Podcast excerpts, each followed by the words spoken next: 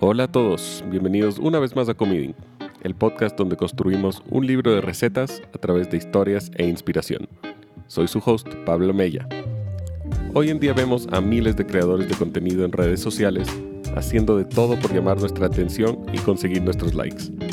Pero ¿cuál es esa fórmula mágica que hace que unos cuantos se destaquen? En la entrevista de hoy converso con una chef y blogger que amasa seguidores haciendo algo que muchos de nosotros hacemos en nuestro día, cocinar recetas. Vamos a conocerla y a entender qué es lo que la hace destacar entre la multitud. Esto es Comeding Podcast. ¡Vamos!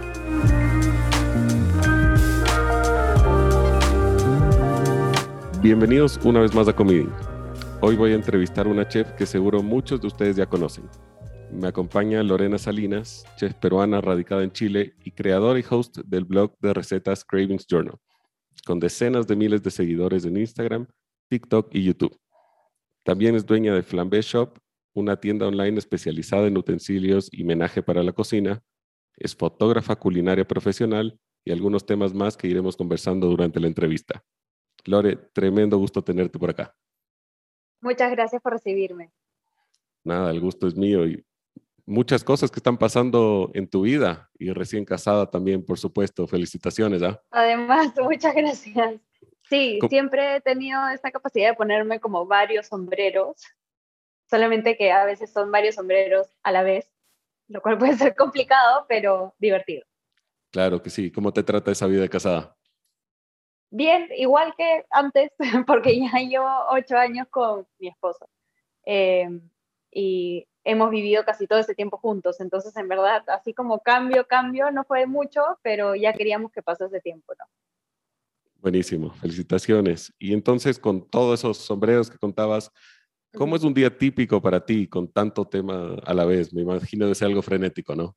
Sí, no existe un día típico en realidad, pero de lo que más ocurre, digamos, es que en las mañanas normalmente me dedico a, a ver cosas de Plan B, de la tienda, veo cosas de stock, de comunicación en redes sociales, en fin, mil y un detallitos que tiene detrás una tienda. Y normalmente trato de en las tardes ya ver cosas del blog, desarrollo de recetas, sentarme a escribir, eh, a programar, eh, post para el futuro, etcétera, ¿no?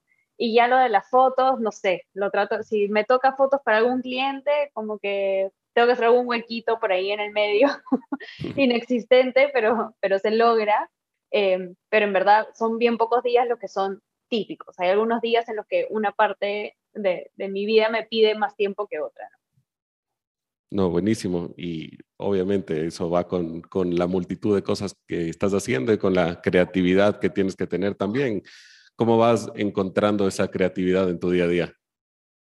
Eh, depende, es que además son distintos tipos de creatividad, porque una cosa es que yo te diga, ay, ¿cómo se me ocurren recetas? Bueno, a veces, no sé, voy al, al, al, catálogo de recetas que tengo de hace cinco años, que tiene unas fotos horribles de cuando recién comencé y digo, voy a volver a hacer esta receta porque vale la pena como hacerle contenido nuevo. Eh, otras veces comí algo y digo, uy, esto quedaría súper bien con esto otro que yo hago y, y un poco por ahí sale la cosa. Pero es muy distinta a la otra creatividad, como del lado de negocios, por ejemplo, en mi tienda de oye, las ventas, ¿qué está pasando esta semana? ¿No? ¿Cómo hacemos para repuntar? Dale, comuniquemos esto. Son como que, en verdad, partes del cerebro distintas que están compitiendo todo el tiempo por atención. Eh, pero también, como te digo, es súper divertido y mi primera carrera fue administración de empresas, entonces para mí también es bonito usar mis dos carreras. Y justamente iba a preguntarte un poco de eso, porque antes de adentrarnos más en el tema gastronómico, quiero que la gente te conozca un poco, sobre todo, digamos que la gran masa de seguidores que tienes, me imagino que están en Chile y Perú, pero tienes seguidores en, en, muchas partes del mundo y la idea es que te conozcan un poco mejor. Y sé que eh, el mundo de la gastronomía no fue tu primera opción. Sí, o sea, cuando yo salí del colegio, en verdad quería hacer todo eh, de esas personas que quiere ser doctora, bueno, sí, puede ser, quiere ser este astronauta, sí, también, ¿por qué no? Quiere ser veterinaria, claro, eh, por supuesto. Y también de entre esas cosas quería ser chef, también me, me atraía harto el mundo de los negocios. Eh, mira, lo, lo consideré todo, en verdad. pero en ese momento, que también cuando uno sale del colegio, no sé si te pasó a ti, pero eres un adolescente inmaduro, pedirte que escojas como lo que quieres ser por el resto de tu vida es una decisión súper grande y abrumadora. Y en ese momento yo traté de ser inteligente, que ahora mirando hacia atrás me parece que hice bien y estudié administración de empresas porque dije, si es que más adelante quiero irme para otra de estas ramas que me gusta, siempre me va a servir saber esto, ¿no? Así que estudié eso, trabajé cinco años en una empresa que fue la que me llevó de Lima, la que me trajo de Lima a Chile. Eh, ahí conocí al que ahora es mi esposo y justo los dos teníamos como la misma cantidad de tiempo trabajando en la misma empresa eh, y los dos como con este, eh, con, con, estas ansias de de repente no quedarnos estancados ahí por el resto de nuestras vidas. Y, y, ahí como conversando en qué podríamos hacer, él hace tiempo que quería hacer eh, algún curso de administración porque él es ingeniero y yo tenía ese tema de la cocina que me, que me inquietaba mucho y entre los dos decidimos ya, vámonos a estudiar afuera y aplicamos y quedamos y seis meses después estábamos viviendo en Londres. Imagina. Y eh, me parece interesante lo que me cuentas porque la experiencia de muchos chefs que no comienzan en el campo de la gastronomía, todos me dicen, estaba sufriendo, no estaba feliz y encontré mi llamado, encontré lo que realmente me hacía feliz. Pero a ti te escucho distinta, como que no solo te gusta esa parte de la gastronomía, sino que la complementas con... Claro, o sea, yo, yo siempre digo, yo no era infeliz en mi trabajo, solamente que tenía esto de qué pasa si nunca lo logro hacer, ¿no? O sea, como que si no es ahora, ¿cuándo? y, en mi trabajo yo era feliz y me iba bien, tampoco es que tú digas, pucha, te iba mal, entonces te fuiste, no, en verdad me iba bien, tenía prospectos de crecimiento, eh, la razón no era muy lógica, ¿no? para una mente más cuadrada de pronto no lo hubiera entendido, me, diría, ¿qué estás haciendo? Si tienes una carrera prometedora acá que ya armaste por años, como, ¿por qué lo estás dejando todo para, no sé, irte a cocinar? ¿Te gusta tanto la cocina?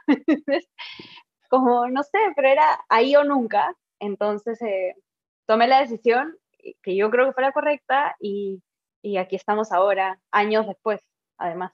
Y valiente, porque por nuestro amigo en común que, que te comentaba el otro día, sé cuál es la empresa la que mencionas. Yo también trabajé en esa empresa. Ah, mira. Como, como pasante por unos meses, pero la conozco también por dentro y, claro. Y, obviamente es una muy linda empresa para trabajar y es interesante, ¿no? Y dejar eso requiere mucha valentía, entonces te felicito. Gracias. Y, entonces te vas a estudiar, ¿dónde te vas y, en dónde estudiaste? Eh, estudié en el Cordon Bleu de Londres y yo tenía esta fantasía, o sea, tenía como que este llamado, no sé cómo explicarte cómo fue ya, pero para empezar que en Perú hay un cordón blue, entonces todas las personas que yo conocía que habían estudiado cocina saliendo del colegio, de mi promoción, digamos, estudiaron el cordón blue de Lima. Entonces yo ya tenía en mi cabeza cordón blue. Culpable, yo también. Sí. Eh, después te cuento. Metido, muy, tenía en la cabeza muy metido el cordón blue. Después pasaron los años y una amiga sabía hacer un intercambio a Londres. Y yo amo Inglaterra, como que tengo, no sé por qué, pero siempre he tenido un jale muy fuerte con, con Inglaterra y fui a Londres a visitar a una amiga que está haciendo un intercambio en la universidad y un día estaba paseando sola y me perdí. Y me perdí, en una zona linda, me perdí feliz. Me perdí y de la nada llego y me encuentro con el edificio del Cordon Blue. Y en ese momento ahí yo estaba trabajando, no, no había pensado nada de esto, no conocía a Javi, nada. Me paré al frente del edificio y dije, ay, sería increíble estudiar acá. Y seguí de largo y me fui y continué con mi vida, digamos, y años después fue a ese lugar al que volví.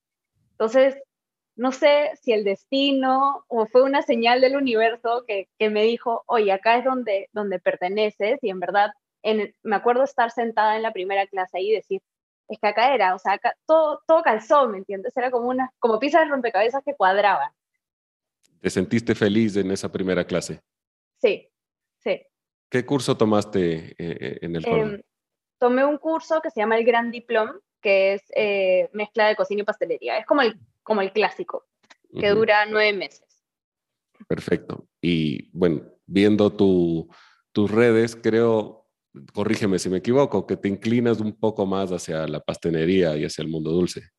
No, no, para nada. De hecho, me gustan los dos y trato siempre de, postear parejo. Como que si es que una semana hago más pastelería, la próxima semana trato de hacer cocina porque en verdad me gustan muchísimo los dos por razones distintas y soy de las, de las, yo creo que de mi clase la gran mayoría tenía una preferencia por uno u otro, porque en verdad son, no son estudios distintos, pero son disciplinas distintas la pastelería es mucho más metódica, hay que ser más eh, riguroso con las cantidades, qué sé yo, y la cocina tiene un lado un poco más libre, como libre de, si le pones una cucharada más de salsa de soya, no, sé, no, no, va a cambiar tanto, ¿me entiendes?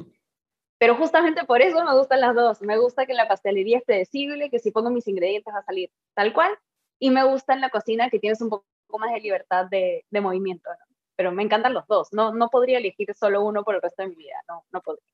Y esas enseñanzas, sobre todo el cordon bleu es conocido por su, por su enseñanza francesa, tal vez un poquito más, más rígida. ¿Cómo crees que te ha aportado hoy en día? Es que yo creo que es como cualquier estudio, o sea, tú estudias, cuando estudias administración, a todos nos enseñan las curvas de oferta y demanda. ¿Eso exactamente así lo vas a usar cuando estés trabajando en una empresa? No, ¿me entiendes? O sea, lo vas a adaptar, vas a adaptar tus conocimientos a la realidad.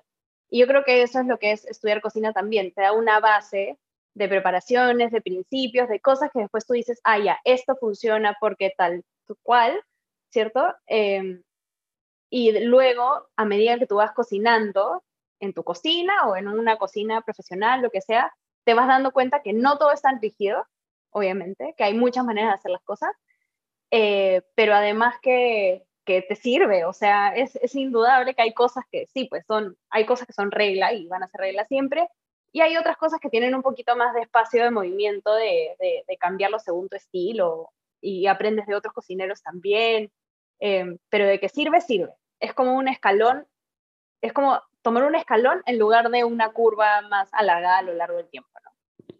Buenísimo, y, y déjame decirte que me identifico contigo porque yo viví cuatro años en Lima y, vivía a una cuadra, a una cuadra perdón, del Cordon Bleu. Entonces, mi esposa decide regalarme un diploma en cocinas del mundo en el Cordon Bleu. Entonces, también, digamos, pasé por esa experiencia. Claro. Y, en mi caso, yo era el más novato de todos, hay que decirlo. o sea, tenía line cooks de Maido, de, de, restaurantes top ahí estudiando conmigo, que hacían las cosas del 10% del tiempo de lo que yo lo hacía. Y, pero fue una experiencia recontra enriquecedora. Lo máximo, sí, Totalmente. increíble. Y bueno, en mi caso, a mí me pasó que yo era de las mayorcitas, pues, porque era mi segunda carrera y acá habían muchos, la gran mayoría eran chicos que salían del colegio, ¿no? Y después estaba yo, había un chico que era mayor que yo también, como cambio de carrera, y trabajaba en banca y se vino acá, y después una señora, todos estos eran amigos míos, y una señora de como, de haber tenido 55 en ese momento, que como que sus hijos acaban de ir a la universidad y ella dijo, y ahora es cuando voy a estudiar cocina, ¿no? Eh, pero también es divertido eso, y lo otro bonito que tiene Londres es que eh, eh, había un, es un hervidero de culturas. De mi clase, éramos como 46, una cosa así, solamente habían 8 ingleses. Todo el resto éramos de cualquier parte del mundo. Eso es Londres, aprendes, Sí, tal cual. De hecho, en Londres solamente el 40% son ingleses, todo el resto son extranjeros. Y eso es súper rico también, o fue súper rico para mí personalmente, porque todos queríamos aprender de los otros. Entonces, un amigo de Malasia nos llevaba a comer dim sum, una amiga de India nos llevaba a comer comida india, yo los llevaba a comer comida peruana, o nos juntábamos en las casas y cada uno traía algo. Entonces, también como que se generaba ese ambiente súper lindo donde aprendías de otras comidas a través de los ojos de alguien que lo ha comido toda su vida. Entonces, era, e, estuvo súper bueno ese, esa mezcla de, de culturas también. Qué bien. Y terminas en el cordón y qué pasa después. En verdad, lo que pasa después empieza cuando entré en el Cordon Blue, que, que cuando yo ingresé, em, estamos hablando 2015, Instagram servía para que compartas con tus amigos lo que estabas haciendo ese fin de semana. Y sería. Em, y Pinterest todavía tenías que entrar con invitación. O sea, estamos hablando en verdad hace mucho tiempo. eh, eh, abrí un blog de cocina pensando en documentar mi evolución eh, y, y, empezar a practicar, a cocinar, ¿no? Esas primeras recetas ya no existen, eran terribles, no todas, pero ya no existen. Eh, y, o si existen ya fueron modificadas, ya no está el post original, digamos, pero empecé como a agarrarle la mano y a documentar y a escribir recetas, y cuando terminé el cordón blue, em, yo además tengo un tema, que es que tengo una hernia en la espalda, y la tengo hace muchos años. Y cuando estaba estudiando, de hecho, a veces habían días, nosotros cargábamos unos maletines con cuchillos bastante pesados.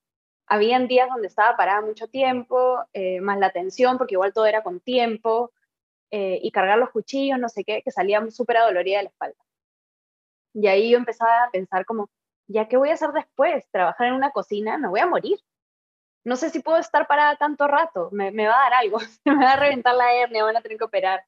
Este, pero igual yo regresé a Chile, seguía con el blog, regresé a Chile y, y me llegué a entrevistar para restaurantes.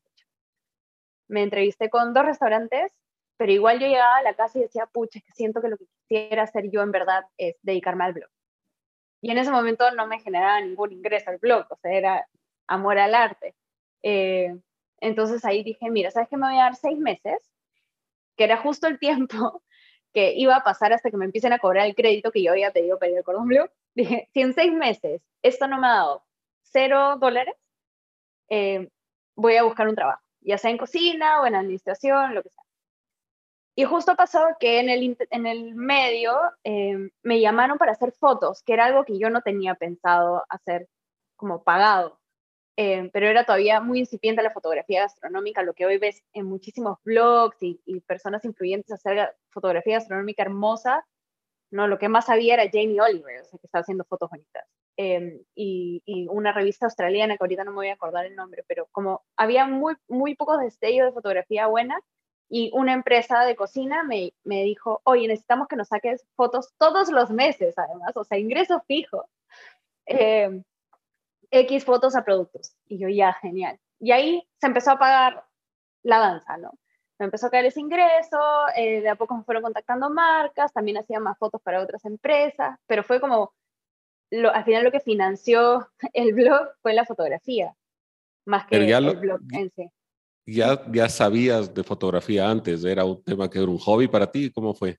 Siempre me ha gustado la fotografía y he llevado 80.000 cursos de fotografía a lo largo de mi vida, en el colegio, en la universidad, después en un instituto, y ya cuando eh, comencé con el blog, empecé a investigar más de fotografía gastronómica en particular, después llevé un curso online, y ahí ya se fue, se fue desarrollando. Además, como me gusta, me gusta investigar también del tema, eh, me, me encanta la fotografía, ¿verdad? Es algo que gozo, me gusta mucho esa parte de mi trabajo. Y tanto que hoy Incluso tienes un curso en Es Culinaria, si no me equivoco. Sí, pero no de fotografía, de cocina. Ah, pensaba que era de fotografía. Ahí era mi error. ¿Qué ves en esa, o qué enseñas en esa clase? Esa clase es de panadería básica. Sí. Bueno.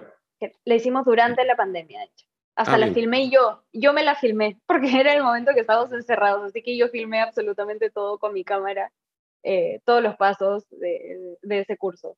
Así que fue una aventura. Perfecto. ¿Cuándo sientes que empiezas a despegar? No sé si hay un momento fijo, porque siempre he tenido un crecimiento como parejo y uno que otro destello de, ay, no sé, aparecí en un artículo, aumenté más seguidores, qué sé yo, pero en verdad ha sido un esfuerzo constante a través de los años. Como te digo, yo estuve desde el inicio, desde el inicio, inicio, eh, de, cuando las redes sociales en verdad estaban súper incipientes, había muy pocos blogs de cocina eh, y he ido aprendiendo con el tiempo, ¿no? O sea, de, por sí me acuerdo, justo ayer estaba hablando con alguien que me acuerdo cuando le dije a, a Vale, que es una chica que me ayuda para, como mi asistente de producción, cuando hacemos muchas recetas, para, llamo a Vale, y me acuerdo la vez que estaba con ella y le dije, vale, ya de ahora en adelante, todo el contenido que vamos a hacer va a ir con video que para mí era shock porque yo subía o mezclaba fotos con video o, hartas fotos eh, o de vez en cuando un video en formato largo o mezclaba fotos con video largo en YouTube y ahí le dije como que vale, no, para allá no está yendo la cosa, tenemos que hacer videos cortos, estilo TikTok, Reel, para absolutamente todo, o sea, no, puede, no podemos hacer una receta sin este tipo de contenido. Entonces como que me he adaptado ya varias veces a los cambios, a los cambios que han habido. Cuando yo entré, estaba de moda Snapchat. Imagina. Y es hacia allá donde te están llevando las, las redes sociales. Y así es. Pero después, ¿cuándo entra Flambé? ¿Cuándo aparece Flambé en, en escena?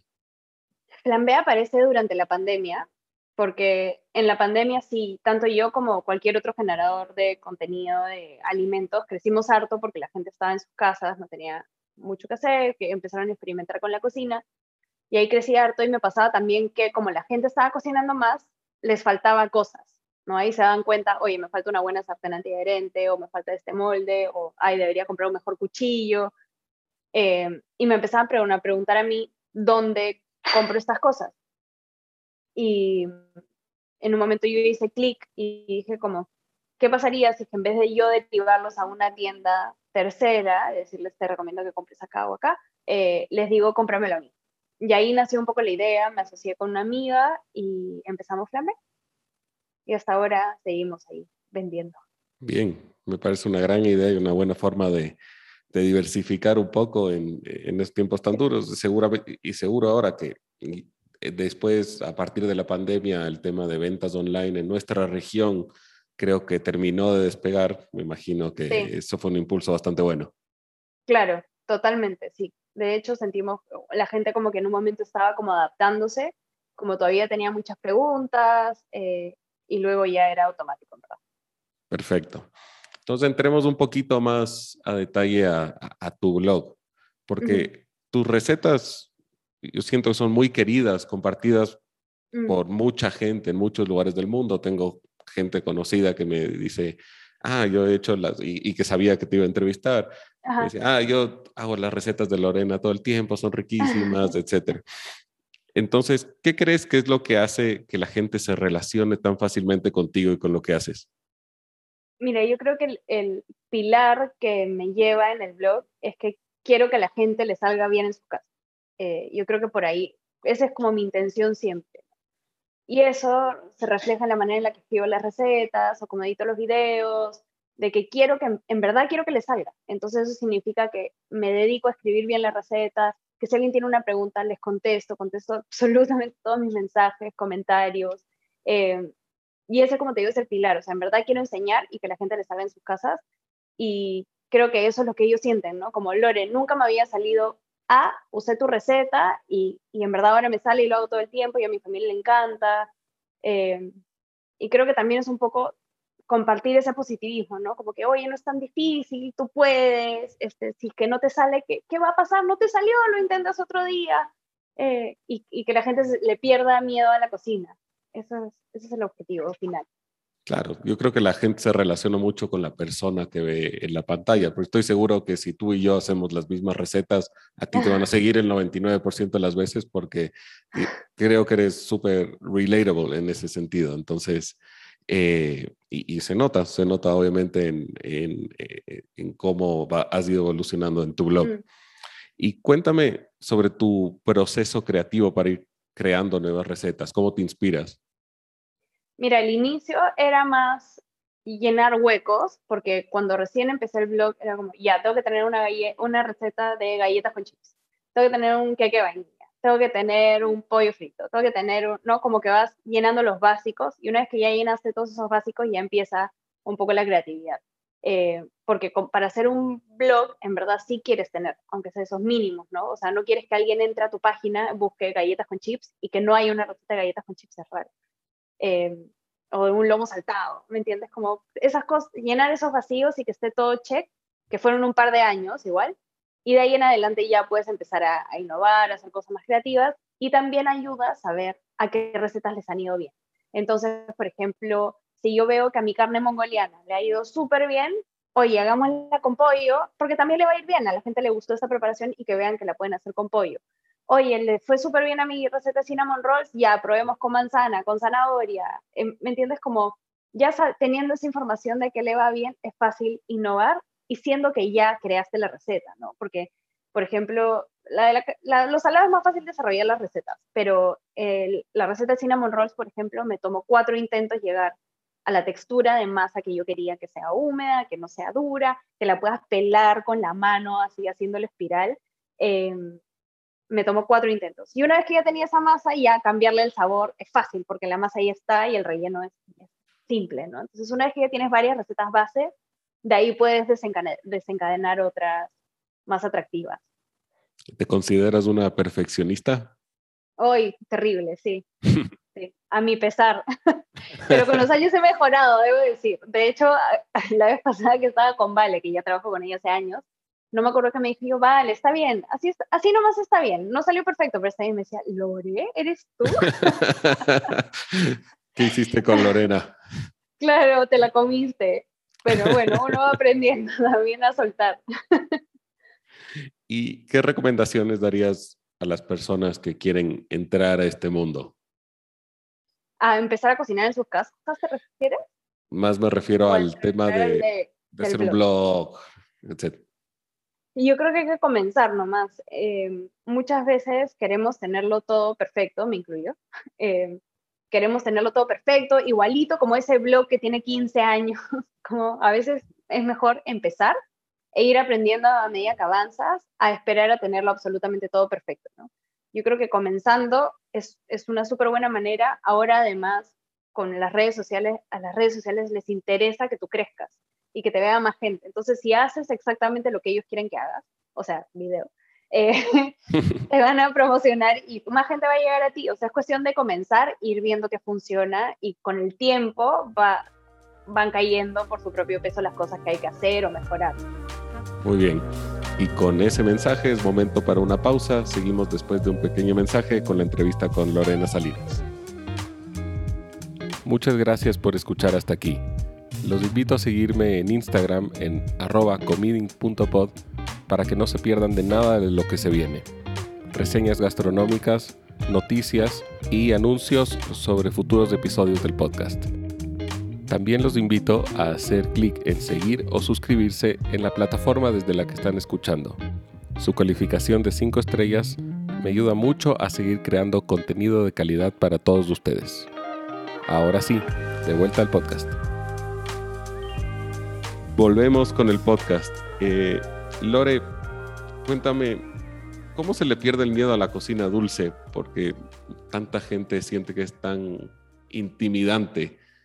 Es que yo creo que hay de las dos personas, porque hay, hay de los dos tipos, porque hay muchas personas que crecieron haciendo dulces en sus casas porque en las cocinas saladas se encargaba la mamá y ¿qué quedaba por hacer? Hagamos un quequito, hagamos unas galletas, no sé qué, y le agarraron la mano a eso, y, pero no le pidas que te hagan un pollo a la plancha porque le va a salir anémico, hervido.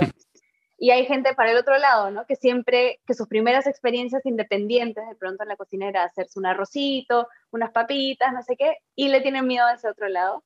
Yo creo que para cualquiera de los dos lados no puede existir el miedo. Para mí el miedo es una palabra que en la cocina no tiene mucho, mucha cabida, porque ¿a qué le tienes miedo? A que no te salga. Ya, ok, y si no te sale, no te va a pasar nada, ¿no? Lo peor que puede pasar es que ya no cocinaste bien el pollo, te dio salmonera. Bueno, aprendiste que hay que cocinar mejor el pollo. Pequeño detalle. Son detalles, pero no, pero a, lo que voy, me río, pero, pero a lo que voy es que no hay nada realmente a lo cual tenerle miedo. Eh, y como te digo, por lo menos yo soy súper preocupada de responder, entonces si es que alguien hace una receta de un queque y me dice, Lore, no sé qué pasó, ya, mándame foto. Siempre tómenle foto a lo que les salga mal para reconocer qué pasó. Eh, hoy, o sea, pasó esto, o hizo un pan y no me leudó. A ver, van las preguntas. A ver, tu levadura está vencida, probaste esto, no sé qué. A ver, mándame foto de tu levadura. A ver, ¿cómo te quedó el pan por dentro? A veces incluso me manda fotos y me dice, Lore, me quedó mal. Y yo digo, está perfecto. O sea, quedó un poco de forma arriba, pero eso es algo que uno agarra con la práctica, pero por el centro se ve bien, de sabor como estaba, no, perfecto, ya estás entonces, ¿no? Entonces, como quitarle un poco, más que el miedo, porque yo creo que es irracional tenerle miedo a una receta, a un montón de ingredientes que se juntan, eh, creo que es más como empezar nomás y agarrar cancha, porque al final, agarrar cancha, no sé si me entienden, eh, es como experiencia, coger experiencia. Coger experiencia, porque es como todo, la práctica hace al maestro, y si no cocinas nunca, nunca vas a cocinar.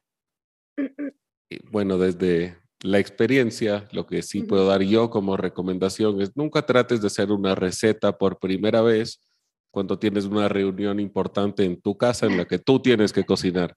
Si no, corres el riesgo de dejar a la gente sin comer.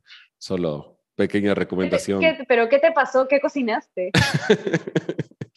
Eh, algún postre dulce. Una vez me entrevistaron para, para un blog, también, peor todavía. Entonces em, dije, voy a hacer un cheesecake vasco, una tarta vasca. Ajá. Porque es más fácil que un cheesecake normal. Dije, no, no, esto no me puede salir mal. Y eran tres platos, entrada, plato fuerte, postre, la entrada del plato fuerte, todo bien, llega el postre. Y yo dije, ok, no, esto va a salir perfecto. Y de repente saco el cheesecake y el arriba estaba, en inglés le llaman el burnt cheesecake, el cheesecake quemado. Este estaba un poquito pasado de quemado. Entonces, carbonizado, más bien. Carbonizado. Entonces la, la entrevistada incluso lo dice en cámara. Dice, oh, está rico algo quemado, amargo para mi gusto, pero está bastante rico. bueno, pero son, pero son de, o sea, si te das cuenta, ya, obviamente en esta circunstancia es chistoso y, te dio vergüenza seguramente y todo, pero te salió, solamente que se te pasó un poco al horno, pero en el fondo te salió al final. Y la próxima vez que lo hagas, te va a quedar perfecto y ya sabes de cheesecake, como que, mira, yo creo que si es que pues, como regla para hacer cualquier receta, le tengas o no miedo a la cocina, leer bien la receta. Si es primera vez que le estás haciendo, no le cambies nada. La segunda vez ya cámbiale porque ya sabes cómo funciona. Pero la primera vez, hazla tal cual, respeta los tiempos, las temperaturas, ta, ta, ta. Léela muy bien de inicio a fin para que no te enteres al final que, oh, había que refrigerarlo toda la noche, pero mi reunión es hoy. ¿No? Como leer y releer tener súper claro los pasos y ahí recién te lanzas a hacer la receta, especialmente si es la primera vez que vas a hacer una receta como esa. Y para los que nos escuchan de Quito, de Bogotá, de La Paz, de Cusco, cocinar en altura no es igual que cocinar al nivel del mar. Hornear. Hornear, en altura, no es lo mismo. Sí, sí, sí pero también, por ejemplo, el agua no hierve a la misma temperatura. Aquí en la altura hierve a 80 grados, si no me equivoco, versus 100 en el nivel del mar. Entonces, eso hace, por ejemplo, algo tan simple como un huevo duro te puede quedar crudo ah, si lo cocinas del mismo tiempo que... Claro, claro. Que el nivel del mar. Eh, hay que tener ciertas consideraciones, pero en verdad los cambios que hay que hacer son pequeños. No es como que digas, es otra cosa totalmente distinta. No, hay que hacer pequeños ajustes en la cantidad de polvo de hornear, por ejemplo, si estás haciendo algo que, lleva polvo de hornear, hay que bajarlo un poquito, eh, pero, pero no es gran cambio, ¿me entiendes? No es como que o te sale o no te sale, no, simplemente tienes que hacer pequeños ajustes para, para adaptarte, pero no es tampoco así gran cosa. Bien, y justo empezamos con algo que quería hacer contigo. Te voy a tomar la prueba, un pequeño test. no, nada grave. Pero Pido disculpas por adelantado porque probablemente va a tener la mitad mal. A ver. No, al contrario, si tú eres la experta, si, si tú no sabes, creo que la mitad de nosotros no sabemos. Es tratar de responder con tu ayuda algunas preguntas que muchos se hacen sobre pastelería en particular, porque es donde más preguntas, digamos, me llegaron para, para hacerte. Perfecto. Ya. La primera es mía, porque es una, una pregunta que a mí me confunde un poco. En inglés, cuando tú ves recetas, eh, hablan de heavy cream, de heavy whipping cream, de double cream. Sí. Y para mí está la crema de leche y no mucho más. Sí, lo que ellos separan eh, son las cantidades de grasa que tienen las distintas cremas. Entonces, la whipping cream es como la crema clásica que tenemos casi todos en, los distintos países, que es una crema que tiene alrededor de 30% de grasa. La double cream ya tiene como 50% de grasa, ya, o sea, sale espesa del, del pote, ¿no? Y en el medio hay mil cosas y hay cosas semi, skim cream, o sea, hay como mil y un cosas en el medio, pero en general si te quieres ir a la segura, cuando algo te pida crema, es una crema de 30% está ok, salvo que te pida específicamente un double cream y ahí no sé, hay que ver cómo reemplazarlo dependiendo de para qué se use, ¿no? Claro, y hay reemplazos eh, disponibles, digamos, para nosotros en la región. Como te digo, depende para qué se use, eh, porque si es que es el double cream, si lo vas a batir, estás buscando una crema súper densa, entonces de repente ahí te conviene mezclar tal vez, hacer como una crema, crema pero con mascarpone, para que quede más espesito, con queso crema. De ahí ya va a depender para qué necesitas ese ingrediente en la receta. Buen dato el del mascarpone, me gustó. Perfecto. El segundo, la segunda pregunta es, ¿se puede reemplazar el azúcar en polvo, azúcar flor, azúcar impalpable, dependiendo del país, por azúcar normal? Depende de la receta. Depende, porque, porque por ejemplo, si es unas galletitas que llevan azúcar en polvo, por ejemplo, de alfajor, imagínate. Si llevan azúcar en polvo, lo que tú ahí estás buscando, más que como en sabor, lo que estás buscando es que quede una textura lisa. Porque especialmente en los países latinos, el azúcar blanca, rubia, etcétera, tiene muy bajo nivel de disolución. Entonces, como que no se llega a disolver en la masa a tiempo. En cambio, en, Inglaterra, en Estados Unidos está el, el caster sugar, que es un azúcar más finita de pastelería, y esa plim, se desaparece. Entonces, en esos casos lo podrías reemplazar, pero tienes que ser consciente de que el resultado final no va a ser el mismo. Perfecto. Después, ¿cuál es la diferencia entre la harina de repostería, en inglés, si no me equivoco, le llaman cake flour, y la harina regular que usamos todos los días? A la cake flour le ponen eh, almidón de maíz. Y eso hace que sea un maicena, que hace que sea una, una harina un poco más ligera y suave. Pero en general, o sea, yo por lo menos me alejo de todos estos ingredientes complejos, trato de, de hacer eh, recetas que sean con ingredientes lo más comunes posibles y a veces me puedo salir un poco, pero me preocupo de poner el reemplazo. Pero esas son cosas que solamente existen en Estados Unidos y para qué te complicas con eso, ¿no? Y si no, siempre hay em, yo no me sé la fórmula exacta porque, como te digo, no lo uso, pero si tú googleas cómo hacer cake flour, te dicen, usa, no sé, una taza de harina normal por un cuarto de taza de maicena y ahí la puedes formar. ¿Y cuál es el resultado si utilizas cake flour en la receta, digamos, en una torta, en un pastel, etcétera? En teoría te da una, una miga un poco más suave, pero yo no he tenido ningún problema usando harina común de todo uso. Bien, para sacarnos del miedo. Sí. ¿Puedo reemplazar la harina regular directamente por otros tipos como harina de almendra, etcétera? Depende.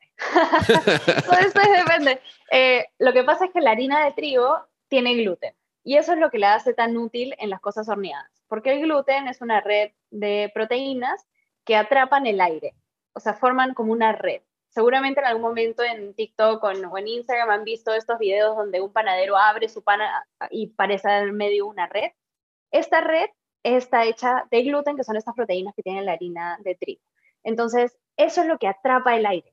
Por eso, muchas veces, si es que ven recetas que son sin gluten, se ve un poco más apelmazado, porque como no tiene gluten, no es capaz de atrapar em, este aire.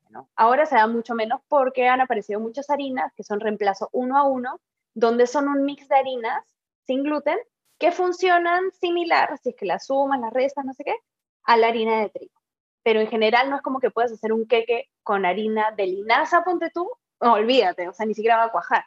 Con harina de almendras te va a quedar como una galleta. ¿Me entiendes? Como no es tan fácil. En una galleta de repente es más fácil porque no necesitas tanto aire, alguna galleta que sea planita. Em, por eso no, no, es tan fácil hacer esas conversiones. Y yo siempre que alguien me pide una receta usando alguna harina en particular, como Lore, tengo un kilo de harina de almendras que me regalaron y quiero hacer un queque. Yo le digo, búscate una receta que de origen tenga la harina de almendras como ingrediente porque alguien la desarrolló con ese ingrediente.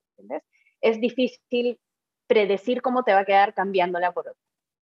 En vez de reemplazar, cambia de receta, que es buen, buen consejo. busco una receta que tenga de nacimiento esa harina incorporada. Bien. ¿Y qué tan importantes son las medidas de las recetas cuando hablamos de repostería? ¿Son tan importantes como, como se comenta? Son realmente importantes. Por ejemplo, yo solamente trabajo con pesos y a veces viene alguien y me dice, Lore, pero 160 gramos, ¿cuánto es en tazas? Escúchame, no uses tazas, corre. Para empezar, no todas las tazas son iguales. O sea, tú comparas, no sé, una jarrita típica de Pyrex con una taza medidora de supermercado, con la taza medidora que compraste en Estados Unidos, linda de cerámica, todas te van a medir cantidades distintas y hay recetas que son mucho más sensibles a pequeños cambios que otras. Por ejemplo, las galletas. Si a una galleta tú le pones 10 gramos más de mantequilla, puede ser que salga totalmente plana del horno y que sea un panqueque en tu, en tu bandeja, eh, versus que si le pones menos, de repente te queda seca. Hay recetas más sensibles que otras, claramente. En un queque, si es que le pones 10 gramos menos de harina, te va a salir el queque igual. pero hay algunas recetas que son un poco más eh, pesadas para esos temas. Y sí, en la medida de lo posible, como les digo, especialmente la primera vez que vas a hacer una receta, hay que ser súper eh, preocupados de cómo mides tus ingredientes para que te quede bien. Y ya de ahí en adelante, con lo aprendido en esa receta, puedes eh, tal vez jugar un poquito con la fórmula. Bien, entonces la recomendación para comenzar con la repostería es comprar una balanza electrónica, que no son caras hoy en día. No, no son caras. No son caras. Perfecto. Y la última, ¿se pueden sustituir los huevos en una receta? ¿Qué crees que te voy a responder? Depende. Depende. sí, o sea, eh, por eso yo también te digo, ese es el tipo de cosas que yo digo, mira, te, puedo dar una guía, ¿no? A veces un huevo lo puedes reemplazar por medio plátano o por un huevo de linaza, que hidratas un poco de linaza. Em, pero en realidad lo que yo recomiendo es que busques una receta que desde origen fue desarrollada de esa manera, para que sepas que te va a salir bien, o si es que estás ya lanzado a la aventura, ya dale, pero que sepas que tal vez no te va a funcionar perfecta el reemplazo en todas las recetas. Bien, estoy seguro que vas a hacer a mucha gente feliz con estas respuestas porque, eh, como te decía antes, son, son fuentes de miedo, como tú dices, es irracional tenerle miedo a una receta, pero al final es lo que tal vez nos empuja a no hacer una receta por creer que va a ser mucho más complicado hacerlo, ¿no? Entonces, gracias por las respuestas. 10 sobre 10, por si acaso. Qué alivio. Me miedo de reprobar este examen. Para nada. Entonces, Lore, creo que muchos alrededor de Latinoamérica y el mundo conocemos perfectamente cómo ha crecido la cocina peruana en el mundo, ¿no? Pero tú como peruana viviendo en Chile, y si no me equivoco, tu papá es chileno también. Sí. Eh, creo que tienes una perspectiva interesante de cómo ha ido evolucionando la gastronomía chilena. Cuéntame un poco de cómo la ves hoy en día. Oye, la, comida en general en Chile es impresionante lo exponencial que ha evolucionado y que ha mejorado también, no solamente en los, los, tipos de restaurantes, la cantidad de personas que están dedicadas ahora a la comida y a, industrias relacionadas a la comida, sino también incluso las personas saben más de comida. Y eso es porque había un boom gastronómico increíble. De hecho, como desde el, más o menos en el año que yo llegué, ya estaban habiendo como visos de, hey, hay algo entretenido como saliendo por acá, ¿no? Pero ahora es una locura, o sea, abres los ojos, eh, pestañeas y, salió un restaurante nuevo. Em, y muchos chefs chilenos como tratando de, de eh, revalorizar comidas que antes este, se veían como que no, esa es la comida de la abuelita, ¿no? Dándole nuevo valor, tal vez mezclándolas con técnicas más modernas, pero yo creo que tiene harto, harto futuro y además que es súper rico súper rico comer comida chilena. Y algo también que está pasando que es súper divertido es que hay mucho, bueno, siempre ha habido mucho peruano en Chile, pero además la gastronomía peruana también ha entrado harto a Chile, entonces también veo que hay veces que se fusionan ingredientes. Mira, están pasando muchas cosas divertidas en, en, en Chile alrededor de la comida, así que es un lugar muy divertido para estar ahora. Buenísimo. Yo, yo soy chileno de nacimiento, mi papá es chileno, mi mamá ecuatoriana. Y claro, yo la cocina chilena la recuerdo con mucho cariño eh, por el hecho de que siempre le he sentido que es cocina muy hogareña, ¿no? Cocina para estar alrededor de la mesa, me acuerdo siempre de cuando visitaba a mis abuelos, el pan amasado, la sopa y pillas, un buen barros luco, un barros luco es un sándwich de lomo con queso derretido, riquísimo. Son, eh, Pero piensa que qué comida no empezó así. O sea, en verdad, todas las gastronomías del mundo siempre han sido hogareñas, porque ahí es donde nace la cocina y ahí es donde nace. Tú nunca has. ¿Cuántas veces has escuchado a un chef decir, no, este plato me recuerda al plato que hacía mi mamá o al plato que hacía mi abuelo? ¿Cierto? O sea, como que la comida siempre va a tener ese trasfondo de casa. Entonces, cuando ya es cuando entran cocineros que se empiezan a entrenar o que han trabajado afuera y se mezclan con esto comida hogareña, que empiezan a salir cosas divertidas, fusiones, eh, otras maneras de presentar lo que siempre comiste y de pronto llega y huele igual a lo que tú comiste, pero se usaron técnicas distintas y justo la vez pasada lo hablamos en el podcast también, que ambas cosas son válidas, ¿no? Como preservar la receta tal cual y también jugar. Em, y creo que ahí está donde empezamos a crecer y, y mezclarnos. Exactamente, exactamente. ¿Y tú has sentido esa rivalidad entre países, entre Perú, Chile? Eh, yo creo que en Lima tal vez se siente un poquito más, pero no sé si en Chile la has sentido igual. Eh, no, para nada. En verdad, acá yo siempre me he sentido súper bienvenida, nunca he tenido ningún problema. Eh, además, por lo menos a los chilenos que yo conozco les encanta Perú y les encanta la comida peruana. Eh, así que nunca he tenido ningún tema acá tampoco. Y bueno, en Lima tal vez lo sentía un poco más antes, pero ahora yo siento que también eso se ha desvanecido bastante. Es, lo mismo parte de, la globalización y de la migración cruzada que hay entre estos dos países, porque uno, yo creo que es fácil eh, alejar a alguien que no conoces, ¿no? Como de alguien de quien te hablaron. Y en el momento en que tú lo conoces y dices, hey, esta persona es exactamente igual a mí, solamente que con otro acento, te vas, humanizando al, perfil y, van desapareciendo estos prejuicios que felizmente están quedando en el pasado. Así es, no hay razón para, para, tener rivalidad con alguien que no tuvo nada que ver con rivalidades del pasado, ¿no? es lo, más importante entender. Recomiéndame tres restaurantes imperdibles para alguien que visita Santiago. Eh, mira, uno que a mí me encanta es Ambrosía, que es súper, súper rico. Eh, después te tengo que recomendar uno que es peruano fusión, que se llama Sarita Colonia, que es delicioso. El tartar de carne que me comí el, el otro día estaba, oh, maravilloso. Eh, y me quedaría un tercero. Hmm.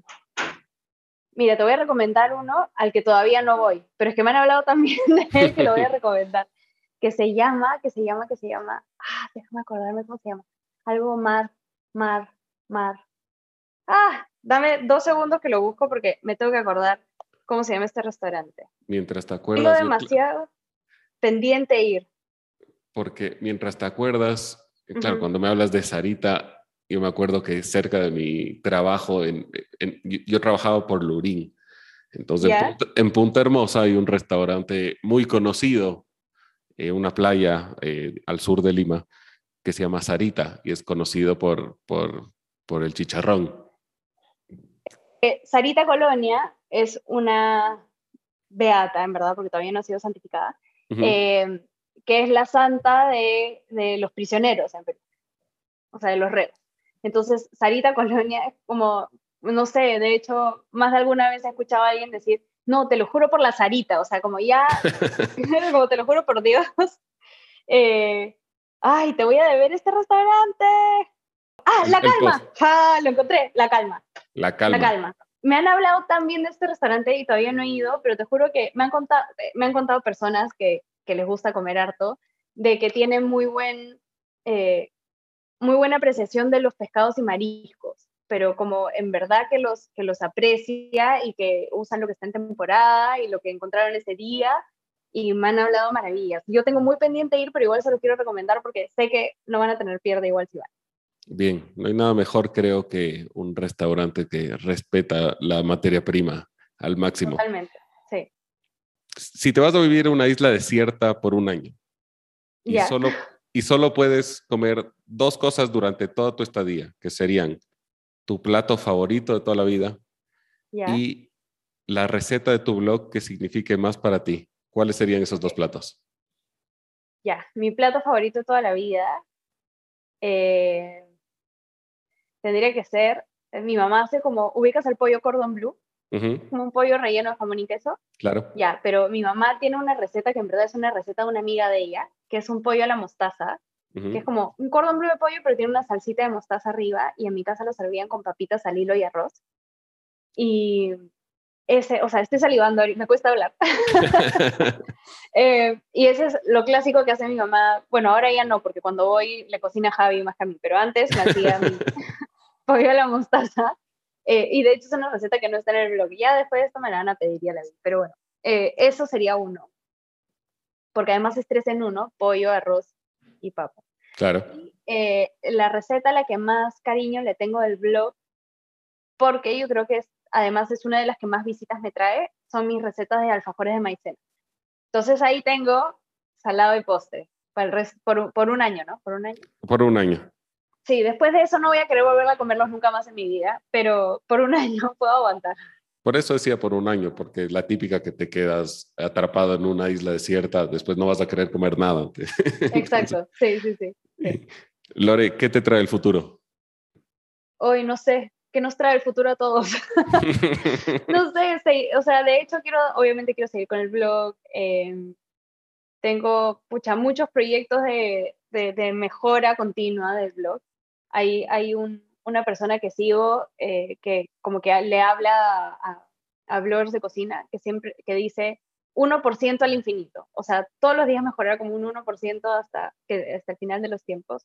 Así que tengo muchos mejor, proyectos de como mejoramiento continuo del blog y también estoy justo ahora pensando como hacia dónde disparar, justamente, ¿no? Tengo pensado, no sé si hacer cursos de cocina online o, o si de repente pensar en otra empresa. Mira, ideas no me faltan, así que lo que más me falta ahora en verdad es tiempo para sentarme a ordenar y salir un poco de la rutina para, para sacar proyectos nuevos. Bien. Lore, antes de terminar, te quería contar un poco sobre el propósito de ser de este podcast, porque mi sueño es escribir un libro de recetas. Y, para eso estoy buscando inspiración de los principales chefs, productores, actores en general del mundo culinario latinoamericano. Y en cada episodio pido a mis invitados que me reten a crear un plato con un ingrediente específico, con una técnica. Yo lo publico en redes. Ojalá algún día lo puedas probar. O tal vez te toca a ti cocinarlo al revés que al revés Me tocaría. Y tú la reseñas y ese plato iría directamente a formar parte del libro de recetas. ¿Qué te parece? Perfecto. Yo te tengo el ingrediente preparado. El ingrediente con el que te voy a retar es con champiñones. ¿Te gustan los champiñones? A mí sí. Bueno, lo importante es que a ti te guste porque si no, no vas a saber si está rico o no el plato que creaste al final. Pero te quiero retar a que uses distintos tipos de champiñones en un plato. Entonces, que no uses solamente los champiñones blancos típicos, sino que busques tal vez unos tres o cuatro tipos de champiñones que los saltees, que los pruebes y veas cómo son distintos uno del otro y con eso crear un, un plato. Me parece perfecto y un lindo reto. Y eso, Qué bueno que te gustó. claro que sí. Y te agradezco mucho por acompañarme hoy en mi podcast, por esta bonita conversación que hemos tenido. Por favor, cuéntale a los oyentes dónde pueden encontrarte. Bueno, me pueden seguir en Instagram como lorena.salinas, me pueden encontrar en TikTok como Cravings Journal, me encuentran en mi blog que es es.cravingsjournal.com o si me buscan en Google como Lorena Salinas también salgo primerita. Eh, eso, y invitarlos también a, bueno, a cocinar y que si tienen dudas o consultas, siempre bienvenido y yo feliz de contestar. Buenísimo. Eh, Lore, muchas gracias y qué gusto conversar contigo. Muchas gracias a ti por tu tiempo. Muchas gracias.